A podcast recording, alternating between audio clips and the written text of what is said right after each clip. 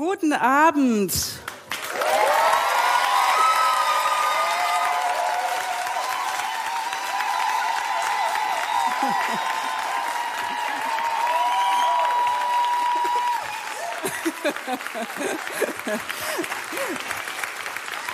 ja, was für ein Empfang. Das ist doch, das ist doch ein super Empfang. Äh, Mohammed ist schon, äh, hat sich hier schon so ein bisschen in die Ecke verkrochen. Nein, Quatsch. Das ist, das ist dein Applaus.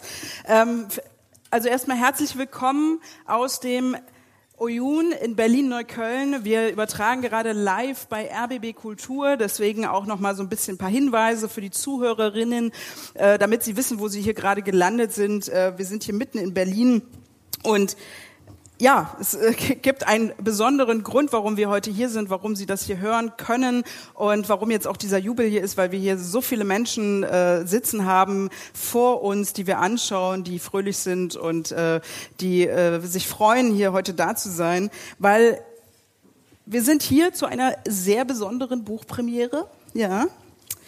Und äh, ein kurzer Hinweis, weil wir natürlich heute über sehr ja, wie soll ich sagen, konkret werden und sehr explizit reden werden. Äh, das werden Sie dann alle merken. Ähm, dieser Hinweis richtet sich besonders an unsere ZuhörerInnen, falls Sie vielleicht gerade zusammen mit Ihren Kindern vor dem Radio sitzen.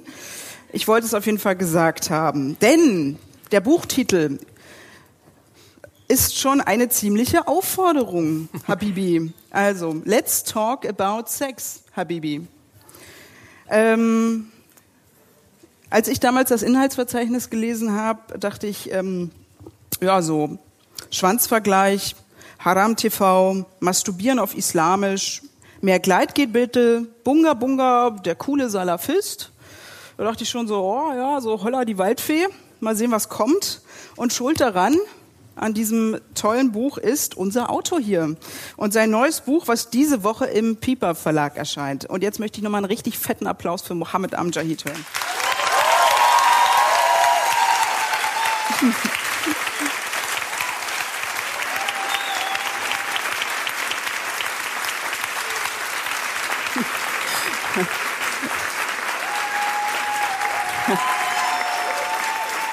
Wir klatschen einfach die ganze Zeit durch, weißt du? Genau. Der Hund, der Hund hier vorne ist auch ganz begeistert, der hat auch schon gewedelt, das ist sehr schön. Ähm, Mo, ähm, vielleicht ganz kurz für die, die dich nicht kennen, ähm, auch im Radio, damit sie vielleicht kurz einen Einblick bekommen, wer Mohammed Amjahid ist und ähm, deine Arbeit. Du bist freier Journalist, Autor, Politikwissenschaftler, Anthropologe. Und ähm, was ich mich damals gefragt habe, als du mir dein Buch vorgestellt hast, ähm, weil du hast ja deine letzten zwei Bücher, Der weiße Fleck und Unter Weißen, da sezierst du ja Alltagsrassismus, White Privilege und so weiter. Und am Anfang deines dritten Buches jetzt erzählst du, dass du deine ersten beiden Bücher schreiben musstest. Und dein drittes Buch, Let's Talk About Sex, Habibi, war dir ein Bedürfnis, es zu schreiben. Aber was war jetzt hier anders? Ich war einfach in so einer geilen Phase als Autor und wollte irgendwie was anderes machen. nee, ähm, also im Sinne von ich musste, äh, ich wollte natürlich auch die ersten beiden Bücher unter Weißen, der Weiße Fleck schreiben, aber als rassifizierte Person in Deutschland und als Journalist, der genau zu diesen Themen, zu Polizeigewalt, zu Rechtsextremismus, zu Kolonialismus äh, recherchiert, musste ich das einfach schreiben, äh, um gut am Ende des Tages einschlafen zu können. Äh, und das ist das Buch, würde ich sagen, ähm, dass ich äh, unbedingt schreiben wollte. Also ich hatte diesen Drang einfach, äh, die Perspektive umzudrehen und nicht mehr nur auf die armen weißen Deutschen einzuhauen. Also die kommen hier auch ein bisschen vor, natürlich, äh, sonst wäre das unfair, aber die Perspektive umzudrehen und ähm, mal die vermeintlich anderen in ihrer Lebensrealität zu äh, beschreiben. Und dann habe ich mich gefragt mit ähm, meinem äh, Verlag Piper, äh, wie kann man eigentlich ein breites Publikum dazu bringen, sich für den Alltag von Menschen in Nordafrika zu interessieren. Und ähm, wir sind ja alle so ein bisschen voyeuristisch äh, veranlagt als Menschen. Und so kam die Idee eigentlich zu Let's Talk About Sex, Habibi, zustande. Ja, das ist so ein ungetrübter Blick in, in die Schlafzimmer Nordafrikas. Äh, also über die Themen, die du angesprochen hast, werden wir auch nochmal reden, auch Kolonialismus, aber eben auch über die etwas positiveren Themen. Ähm, vielleicht nochmal kurz, bevor du deine erste Passage liest, weil darum geht's ja. Äh, wie geht's dir? Ich bin etwas aufgeregt. Ähm, ich habe aber gelesen, dass Aufgeregtsein den Spaßfaktor durchaus auch erhöhen könnte. Und deswegen ist es an sich jetzt gar keine so schlechte Sache. Ich hoffe, du bleibst cool äh, heute mhm. Abend. Äh, Äußerlich. ähm, aber es ist für mich tatsächlich auch einfach eine sehr aufregende Zeit, hier so viele Leute zu sehen und ähm, vor dem Radio vielleicht auch sehr viele Leute, die uns mhm. jetzt zuhören, äh, nachdem ich jahrelang diesen Text einfach mit mir herumgetragen habe. Äh, mal gucken, ob die Leute danach auch noch jubeln. das geben mir Zeit. Äh, ich gebe mir ähm, Mühe, so rum. Auf jeden Fall. Ähm, also schön, dass Sie eingeschaltet haben bei RBB Kultur und schön, dass ihr hier heute da seid, so zahlreich. Also äh, ich meine, wir, ne, also in den Zeiten äh, ist das ja auch nicht immer so selbstverständlich und wir freuen uns, dass ihr alle da seid. Und ich würde jetzt einfach mal abgeben an dich, dass du einfach deine erste Passage liest. Okay. Wir sind alle gespannt. So.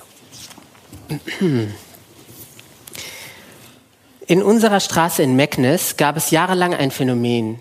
Die Nachbarin, mit der sich meine Mutter gut verstand und die in einer beengten Zwei-Zimmer-Erdgeschosswohnung mit ihrer Familie lebte, schickte ihren kleinen Sohn im Kindergartenalter jeden Donnerstagabend zu uns rüber. In der islamischen und jüdischen Zeitrechnung beginnt der Tag mit dem Sonnenuntergang. Also handelte es sich eigentlich um Freitag, aber das ist hier nicht so wichtig. Mir fiel nach einigen Monaten dieses Muster auf, dass der Nachbarsjunge einmal pro Woche bei uns abhing. Ich beschwerte mich irgendwann bei meiner Mutter. Ich war in der Pubertät und mochte die kleine Nervensäge in meinem Zimmer nicht. Als der hyperaktive Junge aus dem Alter raus war, dass er unbedingt beaufsichtigt werden musste, sah ich ihn, er war da schon in der Grundschule, jeden Donnerstagabend vor der Haustür seines Elternhauses spielen. Manchmal wurde ihm langweilig oder er musste plötzlich auf Toilette oder bekam Hunger. Dann klopfte er an die eigene Haustür, brüllte sein Bedürfnis lauthals in unsere Straße, rief nach seiner Mama, aber niemand machte ihm auf. Meine Mutter murmelte bei diesem ohrenbetäubenden Geschrei eines Donnerstags nur trocken ihr bekanntes Schlagwort. Seine Eltern, sexy Bexy. Und tatsächlich passte ihre Analyse wieder mal wie Arsch auf Eimer. Im wahrsten Sinne des Wortes, denn kurze Zeit später ging die Tür auf, der Vater, ein Taxifahrer, stieg nach getaner ehelicher Wochenpflicht mit Frau und Sohn und mit Eimern und großen Taschen bepackt in sein türkises Taxi. Ein bis zwei Stunden später parkte die Familie dann geschrubbt und wohlriechend für den heiligen Freitag wieder in der Straße. Donnerstag war bei den Nachbarn also Sexabend. Das Kind musste aus Platzmangel während der heißen Phase vor die Tür. Dieses Timing war auch praktisch, denn die anschließende große Waschung im Hammam bereitete gleichzeitig aufs Freitagsgebet vor. Von den Frauen des Propheten Mohammed ist überliefert, wie sich der Gesandte Gottes nach dem Geschlechtsverkehr rituell gewaschen haben soll. Nach dem Sex sind für gläubige Muslime daher folgende zehn Hygieneschritte zu beachten. Ich lese jetzt sehr langsam vor, wer mitschreiben möchte. Wir sind ja hier in Neukölln. Erstens, die gute Intention, sich von den Überresten des Geschlechtsverkehrs und damit auch für Allah zu reinigen, sich bewusst auf die rituelle große Waschung einzulassen, die Reinheit im Kopf, wenn man so will. Zweitens, die große Waschung beginnt mit dem Spruch im Namen des barmherzigen und gnädigen Gottes. Drittens, die Hände dreimal gründlich reinigen, indem man sie unter fließendes Wasser hält und zwischendurch reibt. Viertens, die Genitalien gründlich waschen mit Seife und Wasser sie von den eigenen und allen ausgetauschten Körperflüssigkeiten von außen und in den Zwischenräumen befreien. Fünftens, es folgt die rituelle kleine Waschung wie für das alltägliche Gebet. Unter anderem Füße, Gesicht und Arme werden dabei mit klarem Wasser gereinigt. Sechstens, die Haare waschen bis zu den Haarwurzeln und der Kopfhaut. Siebtens, den ganzen Körper mit klarem Wasser abspülen. Es darf dabei keine einzige Stelle ausgespart werden. Achtens, den ganzen Körper schrubben und ein Peeling durchführen. Einige NordafrikanerInnen übertreiben es mit dem Schrubben, nutzen einen sehr groben Peelinghandschuh und schädigen dabei ihre Haut. Neuntens, die Füße noch einmal extra waschen. Don't ask me why. Der Islam kann eine sehr detailverliebte Religion sein und das ist nun mal so überliefert. Zehntens, Männer sollten ihren Bart, wenn sie einen haben, extra mit Wasser ausspülen. Man weiß ja nie, wo der vorher so war. Damit diese große Waschung nötig wird, muss man noch nicht mal Sex gehabt haben. Bei Menschen mit Penis reicht ein bisschen Präakulat, bei Menschen mit Vagina, wenn es untenrum feucht wird. Der Prophet legt großen Wert auf Hygiene und so entwickelte sich in muslimisch geprägten Ländern eine ausgedehnte Badekultur, die in den beengten Wohnungen jedoch oft nicht ausgelebt werden konnte. Deswegen findet man in alten wie in neuen Wohnvierteln großzügige, großzügige Hammam-Anlagen, wo das Peeling auch mal vom sogenannten Kassal oder der Kassala übernommen wird. So werden die Bediensteten im Hammam genannt, die die BesucherInnen schrubben und massieren. In den Altstädten, den Medinas, sind die Hammams kleiner. Dort sind morgens die Männer, nachmittags die Frauen dran. Bevor sich die Frauen waschen, schrubben sie aber erst das Badehaus rundlich. Eine Urban Legend besagt nämlich, dass mal eine Jungfrau nach den Männern in den Hammam begab, sich auf den Boden setzte und schwanger wurde. Sperma überall. Der kleine Sohn, es wird explizit und da ist erst der Anfang. Der kleine Sohn unserer Nachbarin ging, bis er zu alt war, mit seiner Mutter in den Frauenhammam. Wer zu alt dafür ist, wird von den Hammam-Mitarbeiterinnen und den Besucherinnen entschieden. Naive Jungs sind erst mit zehn oder elf Jahren zu alt. Jene, die sich schon informiert haben, können mit sieben rausgeworfen werden. Beim besagten Nachbarsjungen haben sich die Frauen irgendwann beschwert, weil er ihnen eindeutig auf die Genitalien und Brüste starrte. Während die Frauen untereinander eine radikale Freikörperkultur leben, so wird es mir zumindest beschrieben, sind bei den Männern meist nur die schrumpeligen Senioren splitterfasernackt, leider. Sie sind zu alt, um sich über die Konvention des Anstands den Kopf zu zerbrechen. Ich war immer nur mit meinem Vater im Hammam, meistens samstags. Dann, wenn alle anderen Männer bereits geschrubbt ins familiäre Wochenende gestartet waren, war das Badehaus etwas leerer. Auch weil wir eine eigene Dusche zu Hause hatten, konnten wir bis Samstag warten. Meine Schwestern erzählten mir Horrorgeschichten aus der Frauensektion. Anneke Seller soll große Brüste gehabt haben, mit denen sie die jungen Mädchen und Jungs auf dem Boden fixiert haben soll, um sie in Ruhe mit dem schmerzvollen Peelinghandschuh abschrubben zu können. Die Kinder sollen geschrien und geweint, die Mütter die fanatische Kessale angefeuert haben. Der tief sitzende Schmutz einer ganzen Woche, der in der heimischen Dusche oder bei der Katzenwäsche nicht entfernt werden konnte, musste nun mal weg. Ich konnte auf diesen Next Level Folter Frauenhammam verzichten.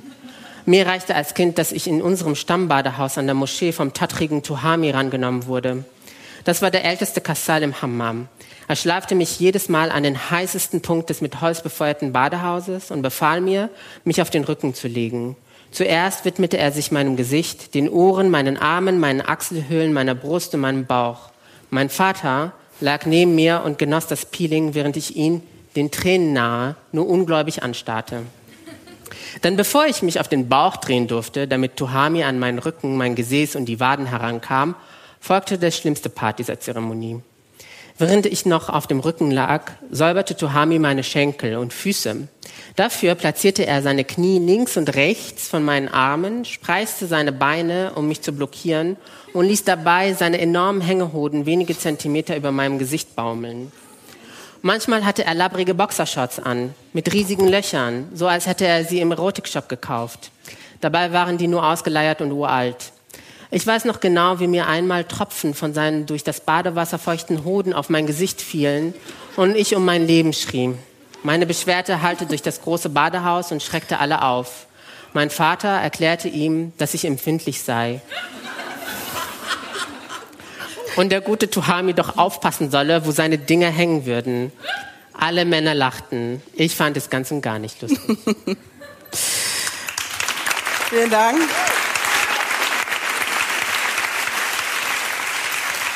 Also hier vorne äh konnte ich schon die diversen Reaktionen merken, ähm, dass wir, glaube ich, alle mit dir mitgeleitet haben, als du die Passage jetzt ähm, vorgelesen hast. Die äh, haben mich doch ausgelacht, ich habe es doch.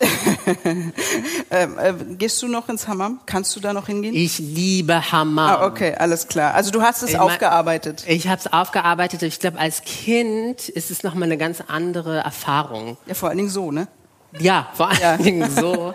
ähm, und jetzt kann ich eigentlich gar nicht genug davon bekommen. Ah ja, okay. Ja, also wenn Sie, äh, zu, liebe Zuhörerinnen, jetzt eingeschaltet haben, äh, Sie sind immer noch bei RBB Kultur. Ähm, es geht, äh, wir haben hier heute ein sehr schönes Buch, was wir vorstellen. Äh, Let's Talk About Sex, Habibi. Und ähm, ja, äh, wir sprechen über sehr explizite Dinge, aber auch über sehr ernste, die noch kommen werden. Aber vielleicht ganz kurz am Anfang, ähm, jetzt nach dieser Passage am Anfang, sexy, Bexy. Ähm, äh, was geht uns eigentlich die Schlafzimmer der Menschen an? Das ist, glaube ich, meine Art und Weise, so mit Stereotypen äh, und Vorurteilen aufzuräumen. Was mir auch wegen meinen ersten beiden Büchern sehr oft auch begegnet ist, dass viele Menschen in Europa, auch in Deutschland, eine sehr explizite Meinung zu den vermeintlich anderen haben. Mhm. Ähm, und jetzt mit diesem äh, Thema gesprochen, Entweder haben NordafrikanerInnen überhaupt gar keinen Sex oder sie haben nur Sex und können nur daran denken. Also irgendwie stimmt ja dieser Diskurs irgendwie nicht. Und deswegen wollte ich einmal quasi über dieses Thema hoffentlich mit Humor, ähm, ich weiß nicht, ob er dann bei den LeserInnen dann ankommt, halt an das Thema heranführen äh, und ähm, so eher lustige Passagen erzählen, aber dann auch ähm, sehr äh, ernste Passagen die später vielleicht auch heute Abend kommen, den Menschen hierzulande auch näher bringen, weil für mich das einfach ein großes Anliegen ist, ähm, schlicht die Lebensrealität der Nordafrikanerin in dem Fall ähm, ja,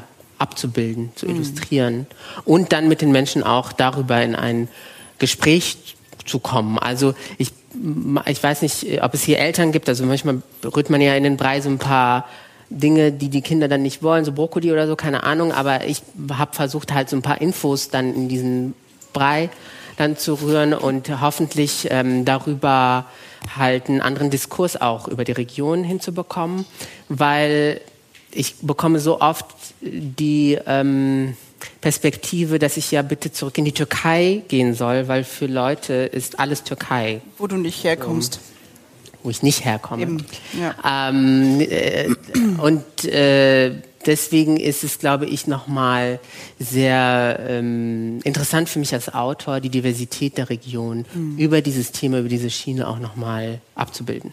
Ja, da sprichst du natürlich auch einen wichtigen Punkt an, weil, wie gesagt, jetzt nicht nur Nordafrika, sondern wenn man diesen ganzen nahen, diesen dubiosen, die gefährlichen Nahen Osten plus Nordafrika wird ja gerne über einen Kamm geschert mhm. und äh, ist im Grunde alles arabisch oder alles islamisch.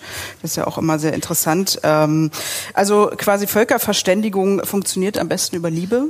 Und ähm, vielleicht ganz kurz zu deiner Biografie. Du bist 1988 in Frankfurt geboren. Und du warst sieben, als ihr dann äh, nach Marokko gingt, also in die Heimat deiner Eltern. Und ähm, du hast ja auch, also in dem Buch auch ähm, dann beschrieben, dass du viel in Marokko, aber auch in den anderen Ländern beruflich unterwegs äh, ge äh, gewesen bist und zu tun hattest. Und eben, es geht ja in deinem Buch eben auch um Algerien, Tunesien, Ägypten, und ähm, das sind ja, wie du auch schon gesagt hast, lauter so tagebuchartige Anekdoten, ähm, wo du auch viel über deine, aber auch vor allen Dingen über die Erfahrung von Familie, Freunde oder Menschen, die dir begegnet sind, erzählst und die vor allem im Grunde gegen ja, Stereotype so anschreiben. Ähm, wie es ja haufenweise gibt zu Liebe und Begehren in Nordafrika. Aber vielleicht, ähm, was sind denn, also nenn mir doch mal deine Top 3 der schlimmsten Klischees der äh, NordafrikanerInnen? Also äh, Top 3. Hm, okay, von 3 auf 1 oder andersrum? Wie du möchtest. Okay. Also ich habe das gerade schon äh, kurz angedeutet. Also auf Platz 3, glaube ich, wäre, die haben überhaupt gar Kein keinen Sex. Sex. Ja. Also die sind mhm. prüde, die haben keinen Sex, die reden nicht über Sex. So, ich kann sagen, es wird gefickt mhm. in Nordafrika it's a thing, so. Wie überall, ne? It's like ja. überall. Ähm, dann auf Platz zwei, sie haben nur Sex, sie denken nur an Sex, mhm. sie wollen sich vermehren. Sie äh, können gar nicht arbeiten gehen und machen nur Fiki Fiki, Sexy Bexy, wie meine Mutter sagen würde. Hallo Mama, sie hört, glaube ich, gerade auch RTL. Äh, RTL. oh Gott! Fast, fast. Fast. Äh, Bibi Kultur, Einfach unsere Gebühren, gut angelegt. Ähm, gehört eigentlich auch in. Ja, egal. Äh, Mach einfach weiter. Das schneiden wir raus. Genau. Und ähm, Das wäre der, der andere Stereotyp, dass quasi diese Hypersexualisierung mhm. stattfindet und die ich auch so ein bisschen dekonstruieren möchte. Und dann ähm, ist eine sehr interessante Sache auch sehr viel ähm, am Kursieren und zwar, dass die anderen, und das jetzt nicht nur auf NordafrikanerInnen bezogen, ja die Weißen vor allen Dingen begehren. Und das, das begegnet, mir, begegnet mir ganz oft, aber ich kann auch sagen, es gibt auch hotte andere Leute. So ist es auch wieder nicht. Ähm, und natürlich ist die richtige Passfarbe auch sexy, wie ich das äh, beschreibe. Manchmal ist es sehr praktisch, aber ähm, das ist auch so ein Stereotyp, das mir sehr oft in Deutschland zum Beispiel Also dass sie begegnet. sozusagen das mit Deutschen sich verbandeln wollen. Genau, und da gibt es dann auch noch äh, quasi Leute, die sagen, ach, die kommen hierher nur um unsere mhm. Frauen quasi mhm. zum Beispiel äh, abzugreifen. Und das ist auch ein sehr altes rassistisches Stereotyp, das mhm. auch über Kolonialismus äh, in die Köpfe sich eingebrannt hat. Ja, ja, äh, auf das Thema können wir auch auf jeden Fall nochmal zu sprechen kommen. Vielleicht dieses Thema, was du meintest, äh, prüde Menschen. Ähm, ich meine, du hast es ja jetzt auch in deinem Kapitel angesprochen, dass es eben nicht der Fall ist. Ähm, dieses Klischee, sie haben gar keinen Sex. Du, ähm, es gibt ja eine Geschichte, äh, also die kann man ja vielleicht erzählen, ähm, auch wenn du sie nicht vorlesen wirst, aber ich fand die ganz interessant und ganz nett, ähm, die gleichzeitig eigentlich auch ein bisschen ernst war, aber weil man ja immer von religiös prüden Kulturen ausgeht äh, in dieser Region. Und die Geschichte mit deiner Mutter und einer Familienfreundin im Auto, die mhm. über Schmerzen beim Sex mit ihrem Mann klagt. Und der ultimative Tipp deiner Mutter, kauf Gleitgel. Und sie schickt dich Echt? los. Mhm. Ähm, und im Auftrag deiner Mutter gehst du in eine muslimische Apotheke und bringst ähm, dieses besagte Gleitgel mit. Ähm, als Teenager musstest du die kaufen und äh, ich fand dann auch lustig, dass deine Mutter dann danach scherzte und meinte, ähm, ob du dich denn zwischen den Schenkeln der Frauen verirrt hast. Ähm, so von wegen, du kennst dich ja gut aus und äh, lauscht und dies und Hat das. sich gelohnt. Ich habe ein gelohnt. Buch darüber geschrieben. Genau.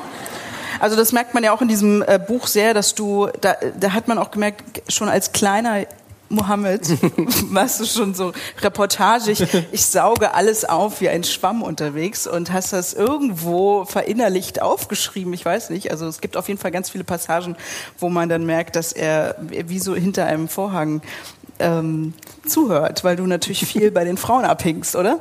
Auf jeden Fall.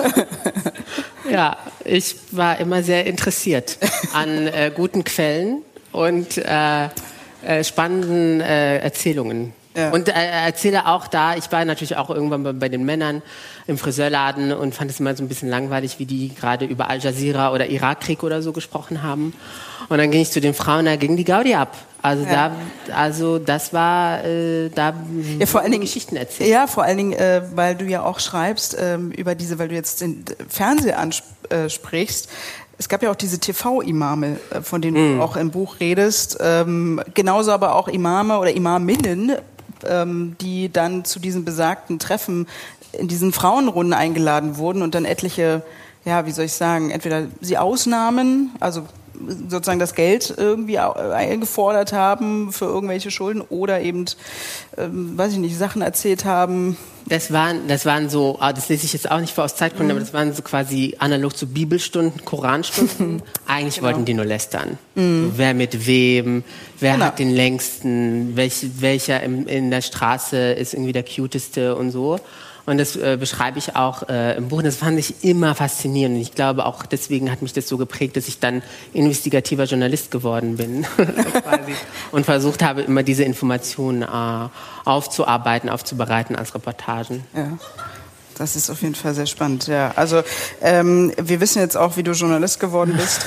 Nein, ähm, möchtest du die nächste Passage. Auf jeden Fall. Meine Mutter sagt, weil ich jetzt schon RTL gesagt habe, weil sie, als sie schwanger war, immer Peter Klöppel geguckt hat bei RTL. Ja. Deswegen bin ich äh, äh, Journalist. Du kommst da nicht mehr raus? Ich komme da nicht mehr raus. Ich wollte es nochmal elegant aufgreifen. Ja. Wir machen einfach weiter. Ich mache weiter. Wir sind hier bei RBB. Kultur. Ich rede mich äh, um Guten Abend. Öffentlich-rechtlicher Rundfunk.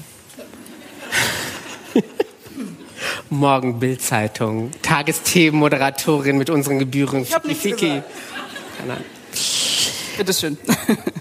Die Sonne knallte erbarmungslos auf meinen Kopf und ich irrte bei einer Recherche mitten in der Hauptstadt Tunesiens umher. Ich starrte von der Hitze benommen auf die Menschen, die an einer Tramhaltestelle herumschwirrten. Im Geografieunterricht in Marokko hatte ich vier Fakten über sie gelernt.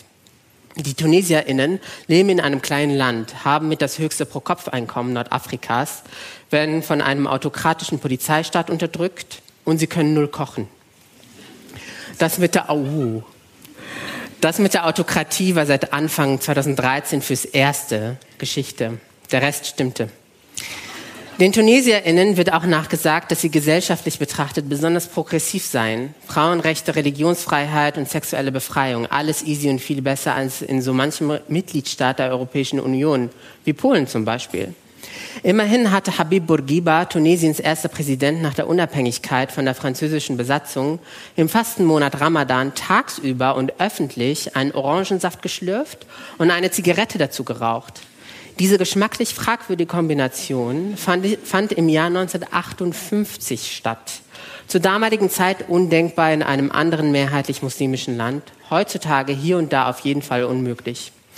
Also stieß ich das Image der grenzenlosen Progressivität Tunesiens im Hinterkopf mit Schwung die Tür zur kleinen Apotheke an der Tramhaltestelle auf. Jede noch so kurze Pause vor den Sonnenstrahlen war willkommen. Und ich wollte sowieso eine, Backung, eine Packung Sodbrennblocker, die tunesische Küche ist wirklich nicht mein Ding, und Kondome kaufen. Hinter der chaotischen Glastheke, in der sich alte Flaschen mit Sonnenmilch und Babymilchpulver stapelten, lugte ein Mann hervor. Er hatte eine kleine weiße Gebetsmütze auf, die ihn direkt als orthodox gläubig erkennbar machte. Dabei hätte er den Strickstoff auf dem Kopf gar nicht dafür gebraucht. Am minutiös gerade rasierten Acht-Tage-Bart und dem beachtlich großen und dunklen Gebetsfleck auf seiner Stirn konnte ich schnell erkennen, dass es sich hier um einen besonders überzeugten Bruder handelte. In Nordafrika wird zwischen jenen Geschwistern differenziert, die für sich orthodox leben und anderen, die politisch ihren Glauben der Gesellschaft aufzwingen wollen. Vom parteipolitischen Islam haben sich, Allah sei Dank, in den vergangenen Jahren immer mehr Menschen in der Region abgewendet. Schon damals wusste ich, dass sich einige von ihnen durch eine Art Schönheitsoperation den Gebetsfleck auf der Stirn vergrößern ließen. Je imposanter der Fleck, desto ausgiebiger und intensiver der Niederwurf vor Allah im Gebet. Oder eben nicht, wenn man chirurgisch nachhelfen muss. Dennoch rutschte mir das Herz in die Hose, als ich auf seiner Stirn den Gebetsfleck sah, der sich vor meine frisch geblendeten Augen wie der Mond vor die Sonne schob. Ich weiß nicht, ob mein sommerweichgekochtes Hirn meinem Herzen einfach nicht schnell genug in die Hose folgen konnte oder mein Kopf wieder mal in diesen jetzt erst recht Modus schaltete, der mich schon öfter im Leben in missliche Lagen befördert hatte.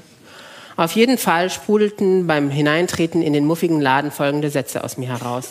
Salamu alaikum. Allahs Barmherzigkeit und seine Gnade sei mit euch. Ich hätte gerne etwas Starkes gegen Sodbrennen und eine Packung Kondome. Der Bruder, schaute, der Bruder schaute mich skeptisch an. Er kramte aus dem Regal hinter ihm eine rote Zwölferpackung mit Magentabletten hervor und knallte sie auf den Tresen. Dann fragte er, bist du verheiratet?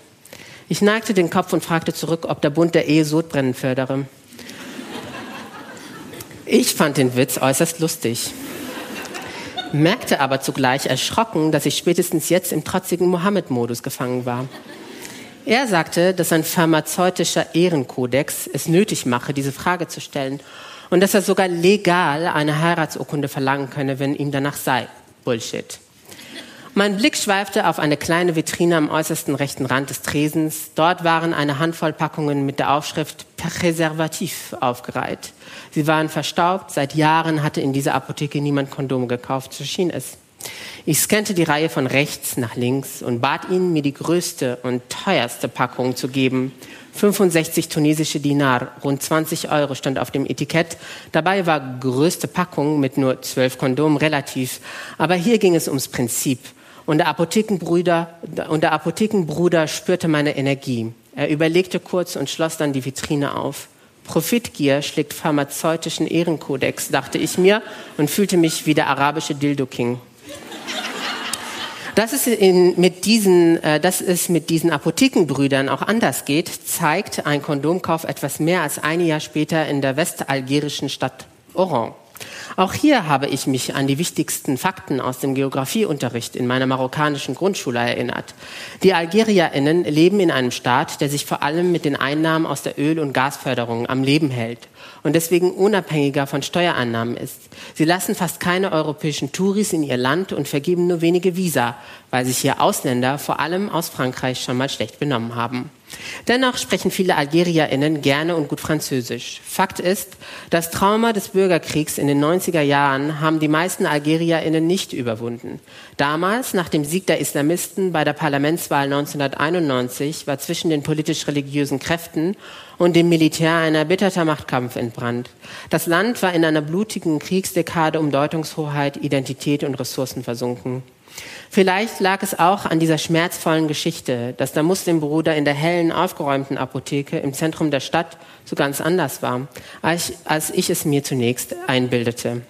Der Laden befand sich in einem schneeweißen Gebäude aus der französischen Kolonialzeit. Es war November, angenehmes Wetter, mein Kopf war kühl. Dennoch schaltete ich beim Anblick seines Gesichts samt Bart und Gebetsfleck innerlich wieder in den besagten Modus auch wenn er im Gegensatz zu seinem tunesischen Kollegen keine weiße Strickmütze auf dem Kopf hatte. Ich hätte gerne Kondome, sagte ich entschlossen.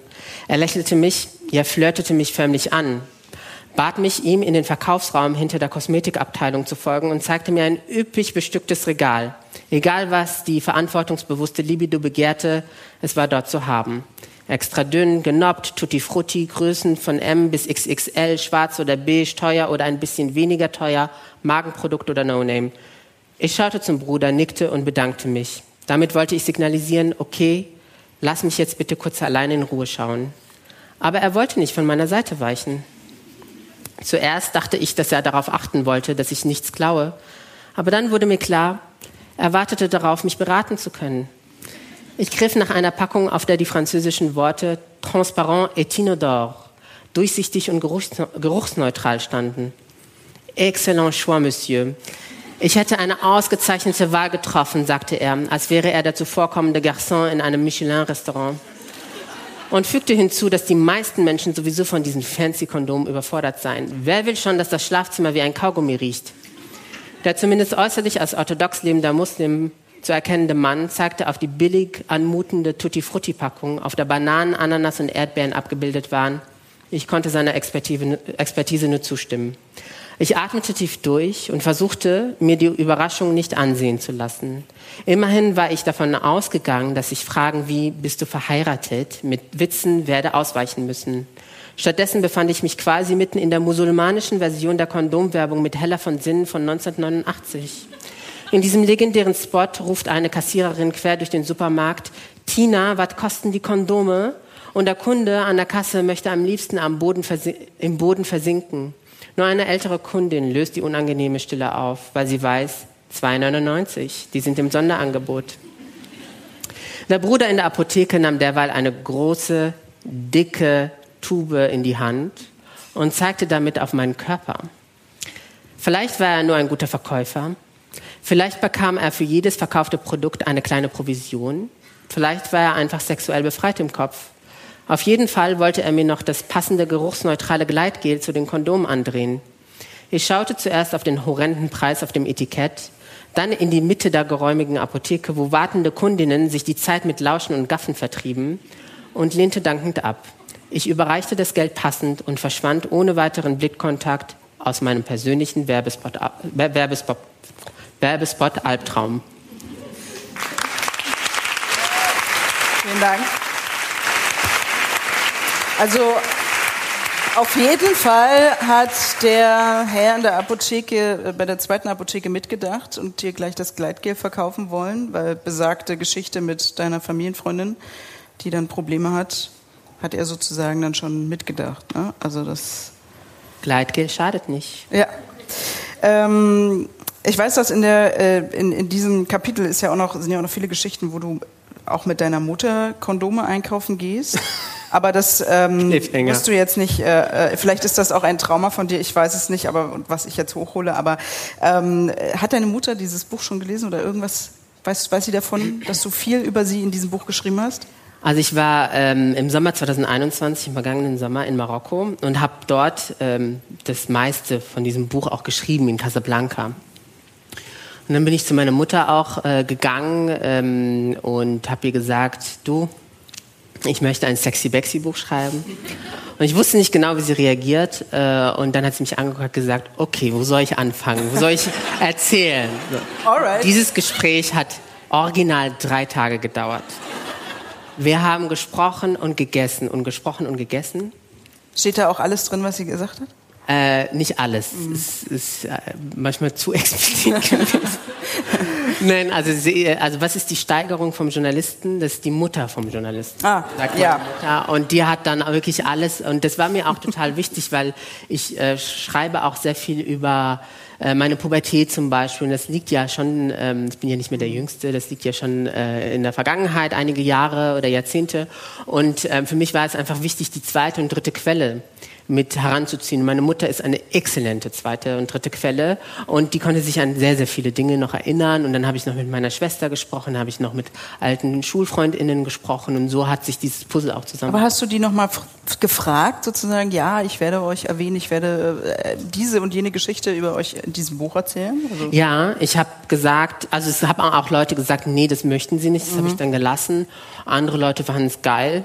So, haben gesagt, Okay. mach was du willst. Und einige Leute konnte ich überhaupt nicht mehr erreichen, äh, also SchulfreundInnen zum Beispiel. Und mir war es auch total wichtig, die dann auch zu anonymisieren, sodass man nicht weiß, wer das ist. Ähm, und äh, meine Mutter war auf jeden Fall, also meine Mutter geht sowieso davon aus, dass sie 10% der Einnahmen bekommt oder so, keine Ahnung. ähm, und ähm, war auf jeden Fall Auf eine sehr große... Jetzt kriegt Mohammed Probleme. Genau. Meine Mutter ist sehr teuer. Hat sie sich verdient. Ja. Aber ähm, es, äh, es ist wirklich eine sehr, sehr große Hilfe gewesen, Mhm. das A im Dialog mit den Leuten zu machen, die mir auch nahestehen, und das B vor Ort zu schreiben. Weil ich saß in Casablanca auf diesem Balkon und habe auf die Leute geguckt äh, und ähm, wollte eigentlich, natürlich schreibe ich dieses Buch auch für mich und für das Publikum, wie ich gesagt habe, hier auch in deutschsprachigen Ländern. Aber ich schreibe oder wollte dieses Buch vor allen Dingen für die Leute in der Region schreiben.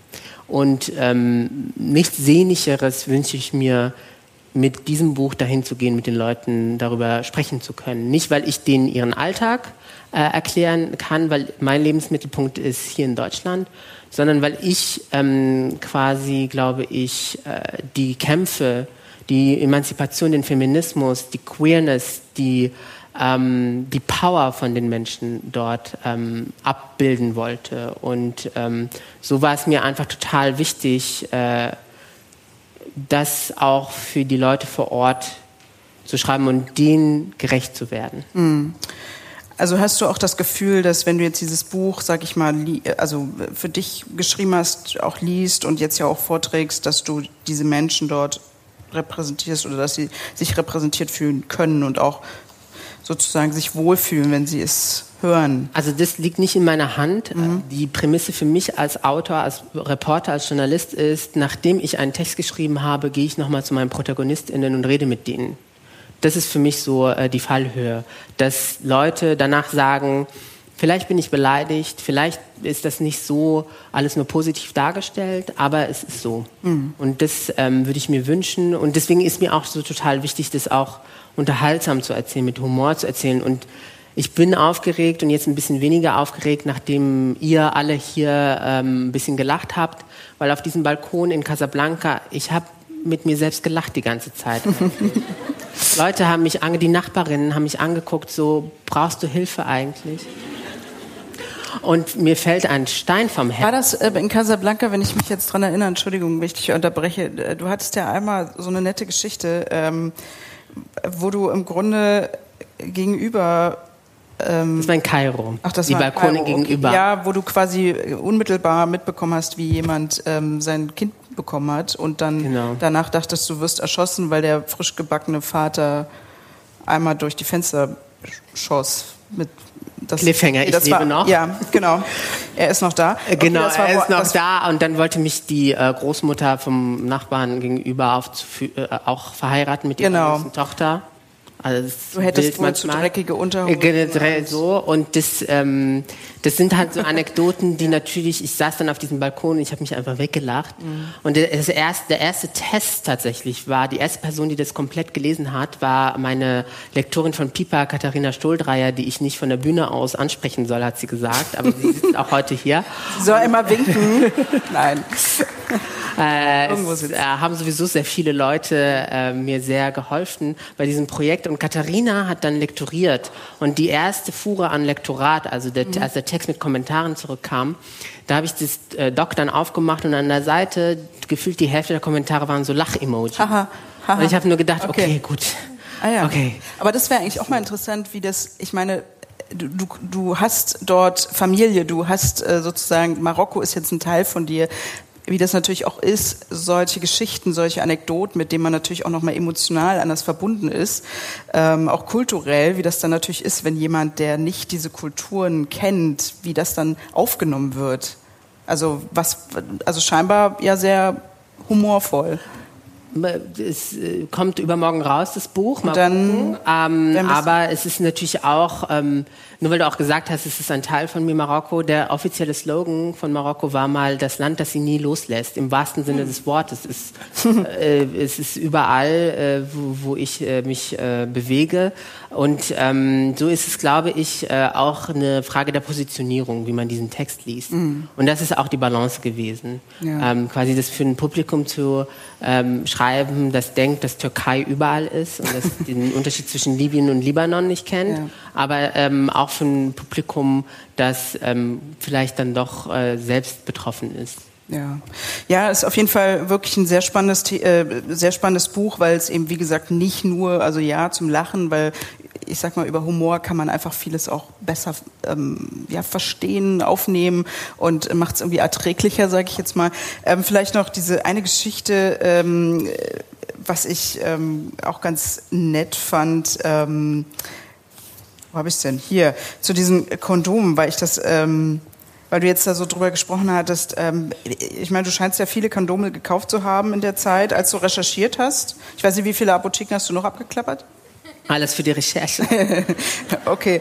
Ähm, es wird aufgelöst, warum ich das mache. Ja, genau. Es ist auch naheliegend, warum ich das mache. Natürlich. Und ähm, ich meine, man müsste sich ja sowas vorstellen, auch dass natürlich in diesen Ländern auch Aufklärung gibt und äh, die Fragen die man ja auch in den Schulen stellen kann. Also ich meine, vielleicht kannst du kurz mal erwähnen, also zumindest in Marokko, weil du ja auch mit sieben dorthin gezogen bist, wie das eigentlich da funktioniert äh, bezüglich Aufklärung dort. Also ist das ein Thema, weil du erzählst ja auch in diesem Buch, nur ganz kurz, ähm, da gehst du ja in deiner Klasse sehr offen mit um und hast dich da auf dieses Thema Vergnügen gestürzt und hast dann im Grunde eigentlich den Sexualunterricht äh, geleitet in dieser einen Stunde und die Klasse war Die Klasse hat gejubelt. Ja.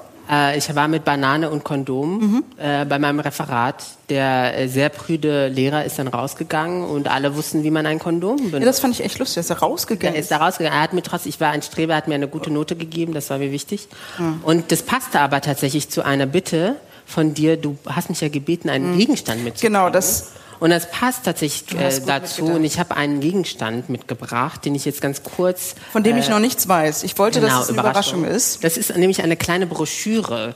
Die habe ich jetzt im Sommer wiederentdeckt in einem Vereinsraum und die ist so groß wie meine Handfläche. Und die kenne ich nämlich aus den 90er Jahren. Mhm. Auch aus meinem Referat damals zu, wie benutzt man ein Kondom.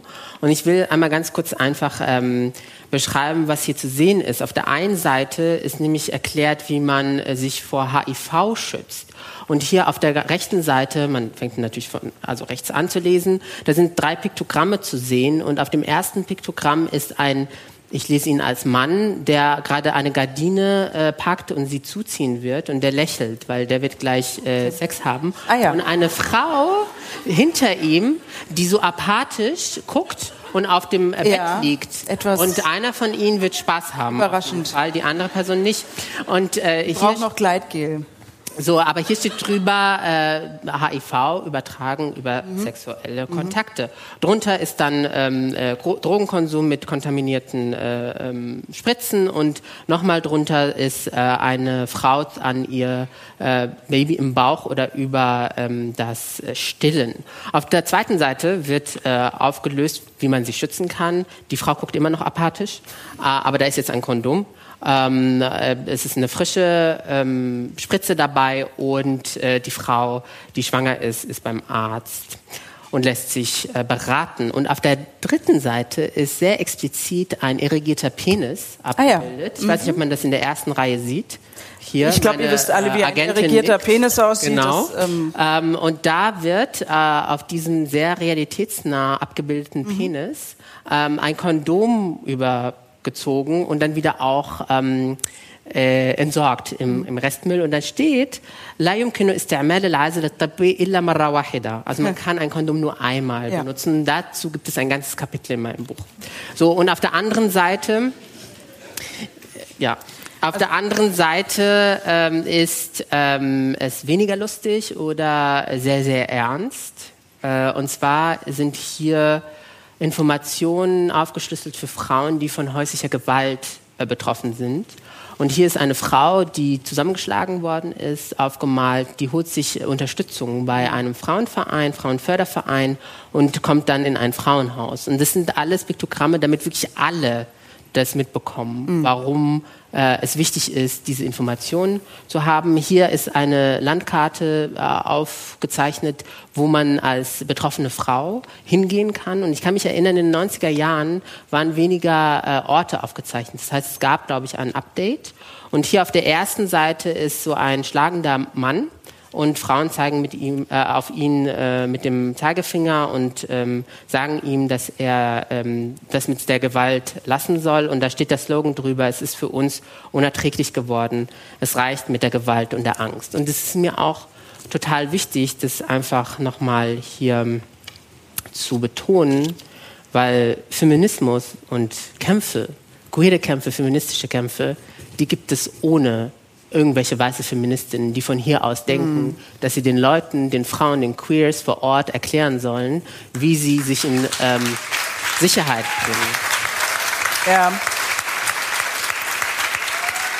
Das finde ich ähm, vielleicht, weil du es jetzt gerade erwähnst ähm, und weil wir das äh, wahrscheinlich jetzt äh, in dieser äh, kurzen Zeit jetzt nicht schaffen oder vorlesen kannst, aber vielleicht um es mal kurz äh, angesprochen zu haben, gerade diese LGBTQ-Szene, ähm, die ja auch groß ist in dieser Region, äh, wie vielleicht viele gar nicht wissen oder äh, vermuten, ähm, da merkt man ja auch immer, wie kompliziert es ist, ähm, wenn man diese Community im Blick hat und die du auch beschreibst in deinem Buch. Und du beschreibst da eine Geschichte, die fand ich schon ziemlich krass. Ich muss gestehen, ich habe davon vorher nichts, nichts gewusst, als äh, bevor ich es gelesen habe. Ähm, die stammt aus dem ersten Corona-Lockdown 2020, wo man eben sieht, wie sich ja Social Media man sagt ja eigentlich einen positiven Einfluss haben sollte oder könnte auf diese Community und gleichzeitig aber genau das Gegenteil auslösen kann, wo du eine Geschichte einer marokkanischen Influencerin beschreibst, die in der Türkei lebt und eigentlich quasi von dort aus ja so eine Art Hetzjagd gegen queere Menschen aufruft. Genau, und deswegen ist es mir wichtig, auch zu changieren zwischen Unterhaltung und Humor und nicht romantisieren der Situation. Ja. Das Patriarchat ist universal und spätestens seit der MeToo-Bewegung wissen wir, dass man nicht mit den Finger auf bestimmte Kulturen zeigen kann, also dass man das nicht kulturalisieren kann. Aber aus der Situation heraus ist es total wichtig, ungeschminkt ähm, den Kampf von queeren Menschen, von Frauen, von verletzbaren Gruppen zu ähm, beschreiben. Und das war mir halt ein Anliegen. Ähm, und ich habe auch diese Broschüre, jetzt merke ich gerade eigentlich, ist es schon äh, zusammengefasst mein halbes Buch. aber ähm, diese Broschüre, dann hätte ich nicht vor, zeigen sollen. Aber ähm, Nein, das steht noch. Das ist eins der ersten ähm, ja, Sensibilisierungskampagnen, die ich als sehr junge Person in Marokko mitbekommen habe. Und es gibt halt genau diese Kämpfe. Mhm. Und das ist ein gutes Beispiel, ähm, warum äh, queers Leben in der Region wie auch anderswo einfach in Gefahr ist. Dass da über Social Media ein Zwangsouting ja. eigentlich äh, gestartet worden ist und Leute, äh, queere Menschen da auch gestorben sind. Ja. Und wenn du magst, kann ich dazu. Genau. Also erstmal vielen Dank, dass du die mitgebracht ja. hast. Das äh, war eine nette Überraschung und äh, ist auf jeden Fall spannend. Also ähm, ich glaube, ja, ähm, ich kann mir gut vorstellen, dass viele einfach zu wenig wissen, dass es eigentlich dann doch relativ viel Aufklärung gibt eigentlich in dieser Region. Bitte schön. Ich kann ein bisschen was vorlesen. Was ist die größte Gefahr für LGBTQs in der Region? Ist es der religiöse Fundamentalismus? Sind es fanatische UserInnen in sozialen Medien? Oder ist es doch der Staat? In einigen Ländern hat sich der Staat zumindest darauf spezialisiert, politisches Kapital aus der Verfolgung von Queers zu schlagen. In Kairo habe ich mal einen Polizisten kennengelernt, der die Mission hatte, Männer in der Stadt als schwul zu identifizieren. Er war elegant gekleidet mit seinem maßgeschneiderten Anzug. Seine kurzen Haare saßen so perfekt, als hätte er jedes Haar einzeln gekämmt und mit Gel präpariert. Auf seinem Handgelenk trug er ein kleines Kreuztattoo, darüber baumelte ein goldenes Armband. Er schaute mich triumphierend an, so als wolle er mir imponieren und sagte, dass er mit den damals neuesten Technologien aus den USA und Europa arbeite. Es war das Jahr 2014 und er zeigte mir einen schwarzen Laptop, der ihm dabei half, Bewegungen einzelner Handys in Funkzellen zu überwachen und die Daten zu archivieren. Technologie und Software made in Germany seien besonders hilfreich, erklärte er mir. Die Ermittlungen selbst würde er aber ganz traditionell mit Razzien und Festnahmen durchführen. Er hatte alle bekannten schwulen Dating-Apps auf sein Diensthandy geladen, verabredete sich darüber mit Kairoer Männern zum Sex, schrieb sie danach auf eine Liste oder ließ sie direkt festnehmen, wenn ihm danach war. Da er beim Sex den aktiven Part übernehme, sei er selbst aber natürlich nicht schwul. Schwul seien nur diejenigen, die sich penetrieren lassen und einen bestimmten Lebensstil pflegen würden. Viele schwule Ägypterinnen berichten, dass sie oder Freunde von ihnen nach einem Date einfach von der Polizei abgeführt worden seien. Der Polizist, der mich unmissverständlich attraktiv und sympathisch fand, sagte mir, pass gut auf dich auf und sag deinen Freunden, sie sollen es auch tun. Wenige Monate nachdem ich diesen Schock verdaut hatte, ich war längst zurück in Deutschland, las ich folgende Meldung auf meinem Bildschirm. Dutzende Männer in einem schwulen Hammam in Kairo festgenommen. Der Hammam Bab al-Bahr, Tor zum Meer, unweit vom Hauptbahnhof der Megametropole, ist in der Community bekannt. Viele Männer frequentierten diesen Ort, um sich auszutauschen, sich kennenzulernen, zu entspannen oder schlicht um Sex zu haben. Der, der Staat hatte sich entschieden, den Hammam mit einem riesigen Polizeiaufgebot zu stürmen und die Männer nackt festzunehmen. Besonders perfide dabei war, dass die Sicherheitsbehörden einer bekannten Fernsehjournalistin Bescheid gegeben hatten. Sie filmte währenddessen die Gesichter der schockierten Männer. Die Razzia wurde quasi live im Fernsehen übertragen. Die nackten Körper wurden von den Polizisten mit Schlagstöcken zusammengetrieben. Sie haben sie regelrecht zu einem menschlichen Knoll geformt. Die verängstigten Männer versuchten noch, mit den Händen vom Gesicht ihre Identität zu schützen, was aussichtslos war. Im Video ist die Journalistin zu hören, wie sie ihre Kameramänner anfeuert, näher zu treten, alle Gesichter möglichst präzise abzufilmen. Einmal ist sie auch selbst zu sehen, wie sie mit ihrem Handy Fotos schießt. Das Material verbreitete sich innerhalb weniger Stunden in der Region und im ganzen Land. Wenige Tage danach tauchten die Männer in einem Gerichtssaal auf, eingepfercht in einen kleinen Käfig. Aus der Episode Bab al-Bahr machte die staatliche Propaganda eine ganze Staffel Schande. Mehrere Männer bekamen lange Haftstrafen. Ihre Existenzen wurden durch die Propaganda nachhaltig zerstört. Der ägyptische Staat ist ein Meister der Identitätspolitik. Immer wenn etwas schiefläuft, sich die Wirtschaftskrise im Land verschlimmert, ein Terroranschlag Menschen in den Tod reißt, wieder mal ein Zug aus Mangel an Investitionen und purer Gleichgültigkeit entgleist, ziehen die politisch Verantwortlichen die Identitätskarte.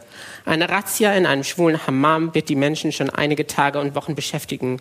Und es funktioniert. Für einen Augenblick dominieren wieder große Fragen rund um die Identität der Gesellschaft, die familiären Werte und wie man das alles schützen kann.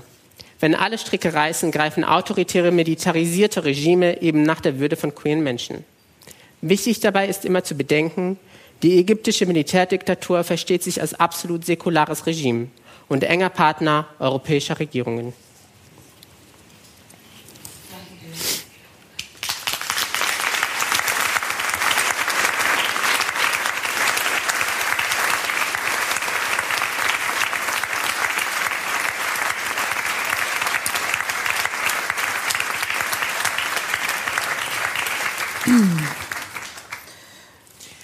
Genau, und das ist mir wichtig, mhm. weil ich sitze in Talkshows und irgendwelche Leute, die eben Libyen und Libanon nicht auseinanderhalten können, wollen mir erzählen, was die Leute vor Ort zu tun haben. Ja. Und das geht nicht. Äh, und deswegen ist mir auch dieses Buch so ähm, ans Herz gewachsen. Deswegen hatte ich auch voll Bock, einfach dieses Buch zu schreiben, um eben diese Kämpfe abzubilden, um zu zeigen, was es eigentlich heißt, queer-feministische Kämpfe in diesem Rahmen mhm. durchzuziehen. In, an so vielen verschiedenen Orten dieser Welt versuchen Menschen sich aus einem Patriarchat, aus einer kolonialen, postkolonialen Machtstruktur zu befreien, die noch alimentiert wird von Ursula von der Leyen. Man kann es gar nicht anders sagen in dem Fall.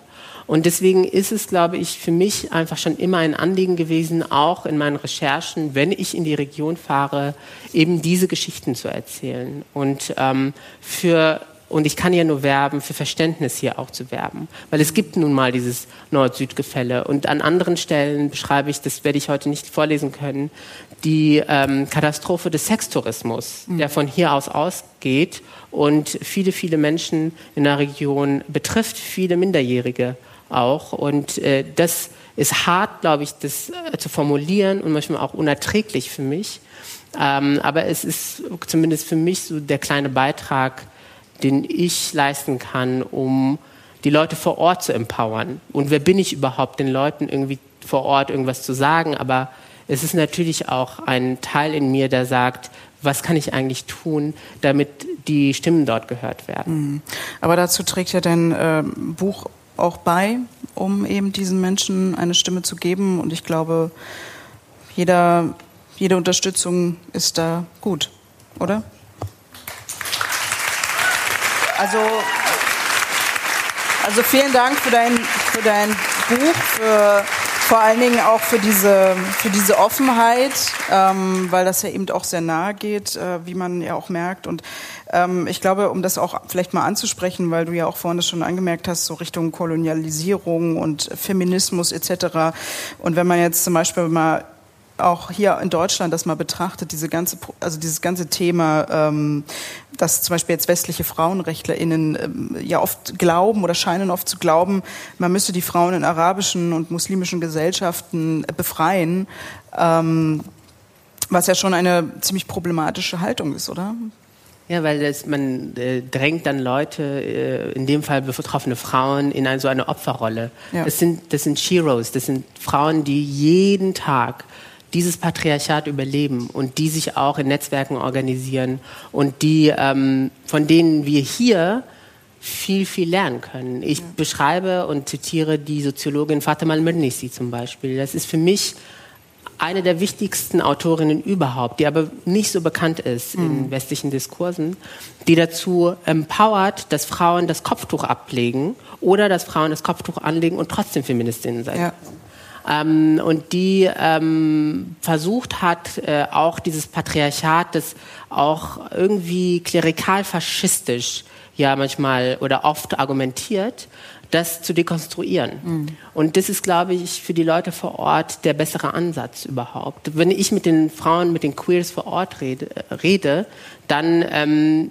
also ist, das, dann ist mir auch so ein bisschen immer peinlich so, ich komme gerade aus Berlin, weil die sehen natürlich auch, was hier so abgeht und die denken auch, was habt ihr eigentlich für Probleme? Warum seid ihr so obsessed mit uns die ganze Zeit? Was, was, wenn du jetzt sagst, du kommst aus Berlin, was sagen die denn eigentlich über uns? Ja, dass wir mal ein bisschen was lesen können. Oder also das würde mich mal interessieren. So denken die, wir sind Brüder oder denken, also haben die auch Vorurteile oder also jetzt nicht nur die ja, Vorurteile sondern Marokkaner? Deutsche, pff, dann brauchen wir noch eine andere Sendung. Ja gut.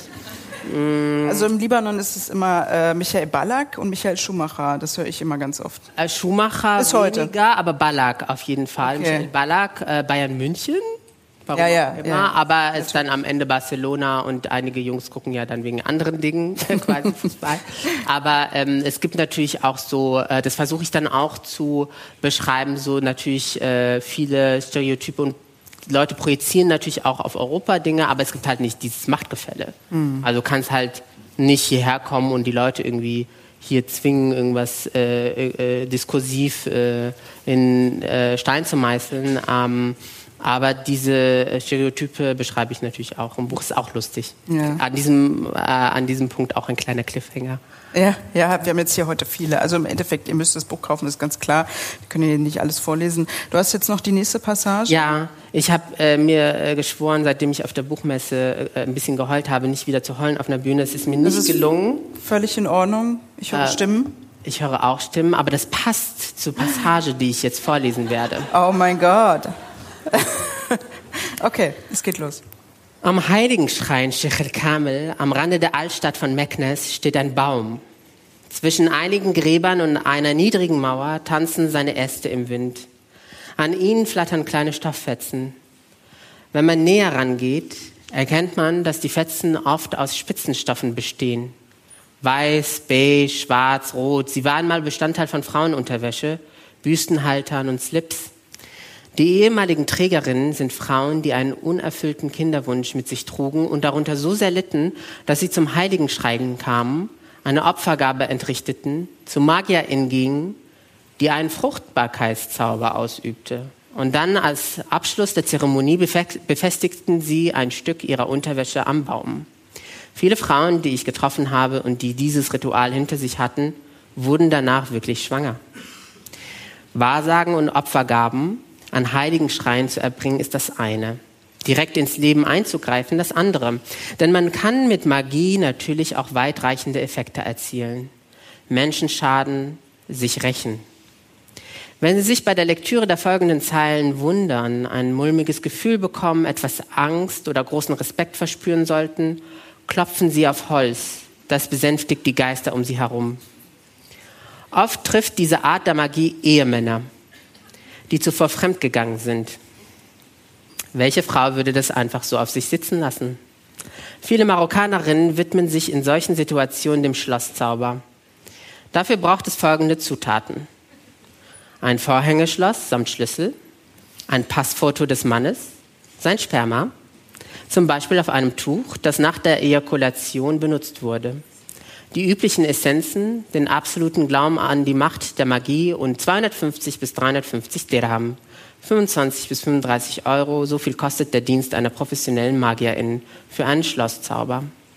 In das Bild wird ein Loch gestanzt und durch das Loch wird zusammen mit einem Stück des Spermatuchs bei einer ausgedehnten Zeremonie das Schloss gefädelt und verschlossen. Das Vorhängeschloss wird dann im Schlafzimmer versteckt. Es soll den Mann impotent machen. Er bekommt, ah, hier wird schon, uh, er bekommt schlicht keinen mehr hoch, außer mit der Besitzerin des Schlüssels zu seinem Schwanz. Sie hat ihn im Volksmund eingesperrt. Wie praktisch. Mit ihr kann er Sex, sogar guten Sex haben, Orgasmen, von denen er vorher nur zu träumen wagte. Die Frau kauft sich mit Hilfe der Djinn quasi die exklusiven Rechte an den Erektionen ihres Mannes. Er kann sich mit seiner Konkubine zwar treffen, in ein Bett legen, da unten wird sich aber nichts bei ihm, rein gar nichts rühren. Viele marokkanische Männer haben riesige Angst vor diesem Zauber. Auch weil er gegen den Willen der Schlüsselbesitzerin nur mit großem Aufwand gebrochen werden kann. Zumindest habe ich an den Schreinen und bei Zeremonien Männer getroffen, die absolut sicher waren, dass sie wegen des Zaubers keinen mehr hochbekommen, dass sie unruhig leben und verwirrt sind. Sie irren dann durch die Welt von Schreinen über Imame zu Zauberinnen auf der Suche nach einer Möglichkeit, den Fluch zu brechen und sich selbst zu heilen. Ich habe gesehen, einige haben sehr, sehr äh, interessiert zugehört. Es ist auch ein Servicebuch. Nein, ich sage danach auch. Es ist natürlich ein Service. Äh, ich, also das- ein bisschen, ne? ein bisschen spooky. Ich beschreibe auch, wie man den Zauber aufheben kann. Es ist sehr, sehr, sehr kompliziert, aber machbar. Aber ich beschreibe auch noch krassere Dinge. ja, ich weiß, ich weiß. Ja. Ähm, Aber es- ja, kaufen ja. Sie das Buch. Es lohnt sich. Und Sie werden nie wieder Probleme im Liebesleben haben. Dank Mohammed Nee, Sie Amjad. nicht, er vielleicht schon. ja.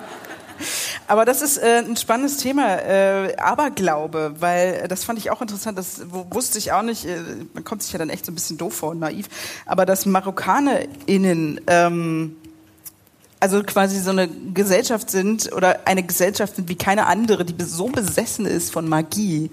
Ähm, böse Auge, ich meine, das kennt man ja eigentlich aus diesem ganzen Mittelmeerraum. Das ist ja jetzt an sich mhm. nichts Neues. Äh, Gerade in dieser Türkei, mhm. wie ne? also wo du ja hin sollst. Ähm, und du hast Heiligenschreine für Recherche besucht und ähm, glaub, also du glaubst auch daran? Also glaubst du an das, was du da jetzt geschrieben hast?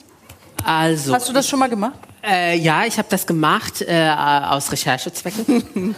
Natürlich. Ich bin sehr, sehr früh, ich war da 14, 15, ähm, an einen wirren deutschen Anthropologen gekommen, der seine Doktorarbeit genau über diese Heiligenschreine geschrieben hat. Und er hat nach einer Person gesucht in Meknes, die übersetzt.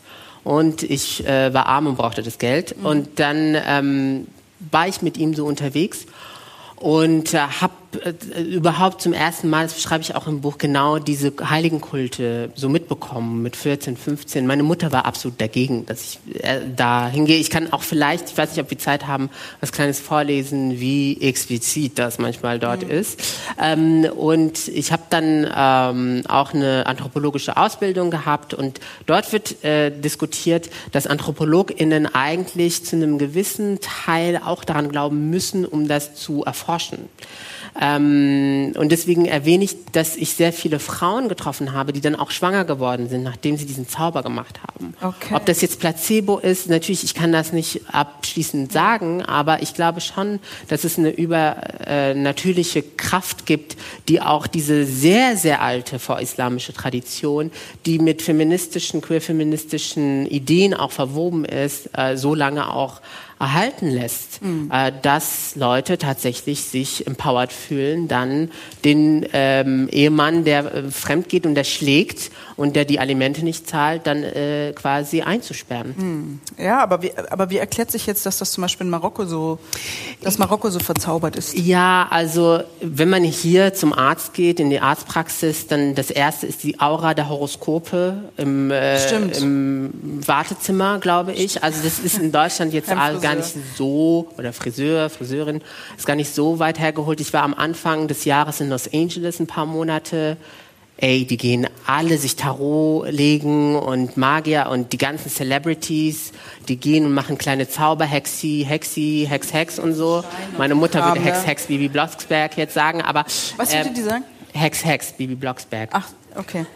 Keine Ahnung. Ja, du bist ja auch 90er-Kind. Ich bin 90er. Also ich auch. Aber ähm, so ist es auch in Nordafrika sehr, mhm. sehr verbreitet, auch in der Diaspora sehr verbreitet. Und das ist für mich super faszinierend, weil ähm, ich weiß nicht, ob ich noch was vorlesen darf, kann. Ich, ich habe überhaupt kein Problem dagegen. Ja, ich weiß, ich bin die Chefin. Ich glaube, äh, ja. Ähm, ich, ich fand nur noch einen Punkt zu diesem, ja. zu diesem weil ich das, ich, ich, man will ja am liebsten jetzt hier irgendwie alles besprechen, ne, weil man, weil es so lustig ist oder auch, auch spannend. Aber ähm, weil wir ja vorhin über diese Teleimame gesprochen haben, mhm. es gibt ja auch, äh, also ich meine, das gibt es ja in Deutschland eigentlich auch. Und daran zeigt es sich ja auch, also jetzt zum Beispiel, dass du da anrufen kannst, in Marokko jetzt beispielsweise, bei so, einem, bei so einer Telehexerin, ne? Oder Telejin, über, Gin, über also Messenger-Dienste gibt's to so. go, Magie to go. Ja, und wo du dann eben man hin in Corona-Zeit. Ja, ja, okay. Und äh, das ist ja eigentlich auch spannend, weil es zeigt ja auch, dass wir eigentlich alle irgendwie auch gleich sind, auch die gleiche genau. Spiritualität, Esoterik, aber Glaube, irgendwo haben wir das alle in Intus. Und äh, aber das fand ich irgendwie ganz amüsant. Ähm, am Ende, und das ist auch so ein bisschen schlicht, ist die Quintessenz von diesem Buch, ist so weit weg ist es auch wieder nicht. Äh, genau. Weißt du, Pubertät, Kondome kaufen, Sexy Bexy und so, das ist jetzt hier auch nicht so an. Im Schlafzimmer sind ja, ja, nicht alle gleich, aber naja, so, es also, ist so sehr nah dran. Das ist, was ich meine. Es ist sehr nah dran.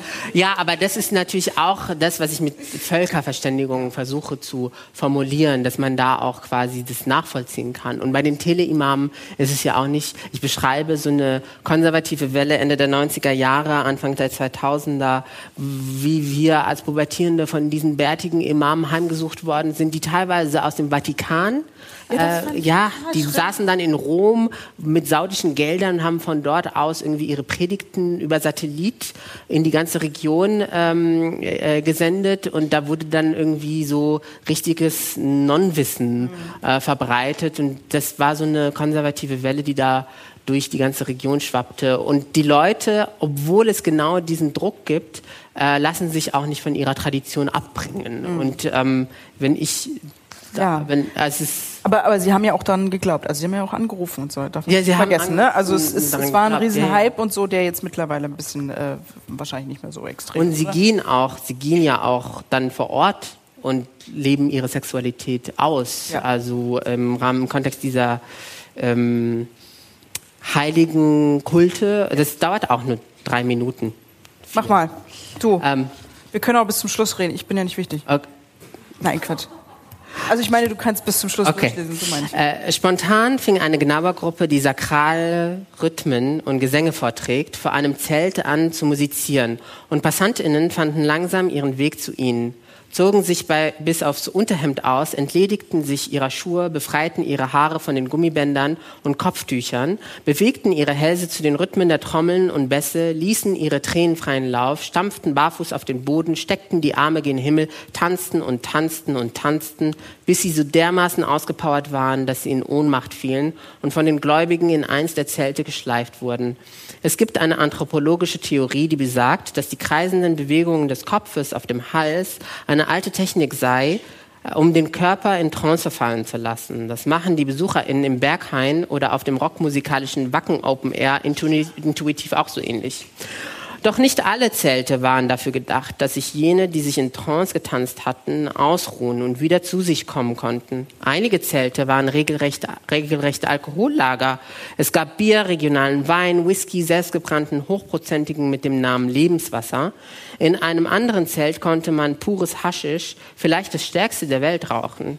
Die BesucherInnen tranken zuckersüßen, zuckersüßen Minztee mit ein paar Extrakräutern drin. Frauen umarmten sich auf ihrem gemeinsamen Trip, kämmten sich gegenseitig die Haare, küssten sich manchmal auf die Münder oder mit Zunge. Dann war da noch dieses andere Zelt. Ich würde es als Darkroom bei Tageslicht beschreiben. Ein Mann hatte seinen relativ kurzen, aber extrem dicken Schwanz aus der Hose hängen. Ich staunte nicht schlecht. Als ich diese Freizügigkeit sah, verstand äh, verstand bei diesem Anblick aber, warum uns meine Mutter so lange von einem Besuch des Musem abhalten wollte. Eine Frau massierte genüsslich ihre Brüste, hinter einem dünnen Vorhang drang lautes Stöhnen hervor. Es waren mehrere Stimmen daran beteiligt, die sich zu einem Chor der Lust vereinten, so wie im Video von Britney Spears zum Song I'm Slave for You. Nur dass die Orgie hier real war. Es roch nach Sperma, nach Genitalschweiß, nach frischer Minze. Es passte einfach gerade nach frischer Minze. Also du, du, erzählst ja von diesem ähm, Fest, was irgendwie sich nicht vergleichen lässt mit, ähm, was war das, Coachella, Oktoberfest, Wacken, alles zusammen. Das Oktoberfest. Nichts dagegen. Ja, okay, oh, was ist schon Oktoberfest? Also ganz ehrlich, eigentlich nur betrunkene Menschen. Nur betrunkene, die kriegen, ja, egal, ja. sag nichts. Also das ist so, dass das, äh, warum kennt man das hier eigentlich nicht, wenn das so krass ist? Weil man da als weiße Person gar nicht hin darf. Wann ist man, also Deswegen, weil es ist, also Marokko. Du bist Family, bin, du bist Clan. Aber es ist. Ähm, ich bin halb. Ist, genau. Ja. Aber es ist, glaube ich, auch so ein halb öffentlicher Raum, wo Außenstehende ja. ähm, erstmal natürlich hingehen können, weil es ist natürlich erstmal da, dieses Heiligenfest. Aber man kommt nicht einfach so in diese Zelte zum Beispiel. Mhm. Also, ja. Und das ist so mitten in der Wüste? Nee, das ist am Atlasgebirge. Okay. Da, da warst du, da? du warst ja da, ne? Ich war da. Äh, zu Wie oft warst du da? Achso, achso, ja. Äh, ich war mehrfach da, mehrfach da, also mit 14, 15 das erste Mal und dann mehrfach äh, zu Forschungszwecken. Mhm. Und äh, wie hat dich das geprägt? Ähm, ich habe, äh, sorry, jetzt muss ich. Also was sind deine Endergebnisse dieser Studie gewesen? Kannst du das irgendwie in einem also wir haben noch ein paar Minuten. Ja, noch ein paar Minuten leider. Also du musst nichts sagen. Äh, doch, doch, es hat mich geprägt, dass Was man, äh, dass man sehr, äh, also ich, ich, glaube, da kommt auch mal, also ich äh, beschreibe das. okay. Okay, okay, nein. Ich habe mich natürlich gefragt, oder meine Lektorin hat auch zwischendurch, äh, glaube ich, lektoriert so mit Sexpositivität und so. Ja. Woher kommt das eigentlich? Und ähm, äh, ich glaube, das kommt auch daher. Äh, natürlich beschreibe ich auch, wie ich auf dem äh, Schulhof diese äh, Porno-CDs ausgetauscht habe mit meinen SchülerInnen, wie es auch auf deutschen Schulhöfen, glaube ich, auch der Fall ist. Heutzutage ja irgendwie mit dem Smartphone und Internet und so. Damals, wir, wir haben das auf CD geguckt. Was ähm, guckst du mich an? Wir sind dieselbe Generation. Ich muss dich. Hallo? Allerdings, ich habe noch Disketten überspielt. Also ja. Nokia. ja. Genau, aber da konnte man auf dem Nokia konnte man ja keine Pornos gucken. Ja.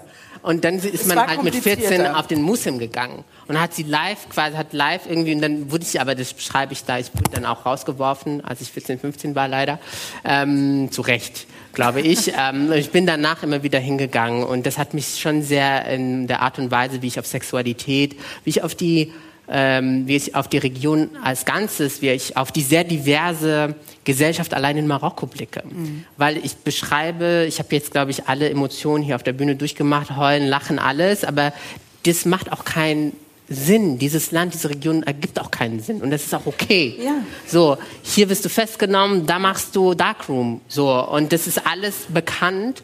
Und deswegen ist es, glaube ich, auch nochmal für mich ganz wichtig, diese Diversität ja. abzubilden das, äh, das ist auf jeden Fall ein schönes Schlusswort. Ähm, ich, ich glaube, das kann man auch nur sozusagen auch auf die anderen Länder auch nochmal übertragen. Also ich meine, ich kann das jetzt nur für Libanon sagen, aber ähm, ich glaube manchmal, dass genau diese Kontraste eben wenn du das eine hast, dann führt das zu dem anderen vielleicht auch, dass du einfach das auch diese Gegensätze brauchst vielleicht oder dass es dann diese in diese Extreme abdriftet. Ich weiß nicht. Aber eine Abschlussfrage habe ich vielleicht noch und da kommen wir noch mal in diese Sexpositivität. Ich weiß nicht, vielleicht war das auch auf diesem auf diesem Fest, aber ähm, wie wir ja wissen, du bist Ende der 90er groß geworden und du schreibst dazu ein Land, das ja so tut, als wäre es konservativ, aber einen Tanz mit symbolischen Schamlippen im kollektiven Gedächtnis gespeichert hat. Was ist das für ein Tanz? Das ist im Radio natürlich schwierig vorzuführen, ja. aber ähm, Musst es, kannst genau, aber es gibt ja auch Leute, ich kann es beschreiben. Also es sind, äh, das kann man sich so vorstellen, dass man sich in einer äh, Reihe mit anderen ähm, Genossinnen äh, stellt, also nebeneinander und dann äh, den Tanz äh, vorträgt äh, und vor den eigenen Genitalien angezogen, von den eigenen Genitalien mit dem Handrücken und der Handfläche abwechselnd äh, quasi so macht. Äh, im Rad wann macht man das? Also ist das ein also Fruchtbarkeitstanz oder ist das irgendwie nee, wenn man bei der Hochzeit haben möchte? So. Oder bei der Hochzeit auch. Man kann das aber auch so ähm, beim Spatenkanal so sehen, abends, wenn man nichts zu senden hat, dann senden die halt diesen Tanz und das ist halt so normalisiert und dann, also es gibt auch, also das ist natürlich dann jetzt gegendert, aber die äh, Frauen, die machen das mit dem Handrücken und der Handfläche und die Männer, die machen dann, glaube ich, so und dann kommen sie sich näher und man guckt sich das an mit 16, 17 Jahren und sagt, aha, ja, es geht um Sexy Bexy eigentlich und das ist aber so eine auch äh, was, was natürlich sich tief in die kulturelle Praxis, in Musik, in Tanz, in ähm, Literatur, in ähm, auch einfach Erzählungen ja einfach eingraviert hat. Und ähm, deswegen sage ich auch immer, dass das ja auch keinen Sinn macht, also dieses Land oder diese Region, weil da tanzen sie halt den äh, Sexy Bexy Tanz und dann wollen sie, dass du die Cousine heiratest oder keine Ahnung, so mit 18. Also man merkt auf jeden Fall äh, sehr komplexe Themen, sehr emotionale Themen und ich glaube, wir können da, äh, tut mir leid, ich muss jetzt die Chefin spielen, du weißt das, ja. ähm, ähm, äh, glaube ich, noch stundenlang drüber reden, über diese ganze Region. Also vielen Dank erstmal für diesen sehr intimen Einblick, den du da gibst, auch in dein persönliches Leben in diesem Buch. Also kauft alle dieses Buch, es ist wirklich toll, weil es eben nicht nur viel über Sexy Bexy geht, sondern wirklich auch um wichtige Themen, wie du auch äh, vorgelesen hast und noch viel mehr. Ähm, also dein deutlicher Appell eben in diesem Buch, Leute, hört auf, die Menschen über einen Kamm zu scheren. Im Schlafzimmer sind wir fast alle gleich, okay, mhm. und nicht nur da. Ähm, und auch lieben Gruß an deine Mutter. Fand Hallo Mama, äh, bei RBB Kultur. Ja, genau, wir sind bei RBB Kultur.